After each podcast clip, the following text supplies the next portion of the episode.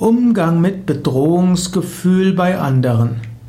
Vielleicht ist in deiner Umgebung jemand, der sich bedroht fühlt, der so ein dumpfes Gefühl der Bedrohung hat. Wie gehst du damit um? Wie kannst du ihm helfen? Wie kannst du ihm, wie kannst du dazu beitragen, dass dieses Bedrohungsgefühl verschwindet? Da gibt es viele verschiedene Möglichkeiten. Eine Grundlage ist, Hilf der Menschen einfach etwas ruhiger zu werden, indem du selbst ruhig bist. Spüre mit deinem Herzen das Herz des anderen. Schenke dem anderen Liebe, schenke dem anderen Mitgefühl. Und dann gib ihm Vertrauen. Indem du selbst Vertrauen hast, bekommt der andere auch Vertrauen. Und manchmal kann es auch helfen, dass der andere über seine Situation mal spricht. Manchmal kommen Menschen über ihr Bedrohungsgefühl dadurch hinaus, dass sie jemanden haben, mit dem sie sprechen können.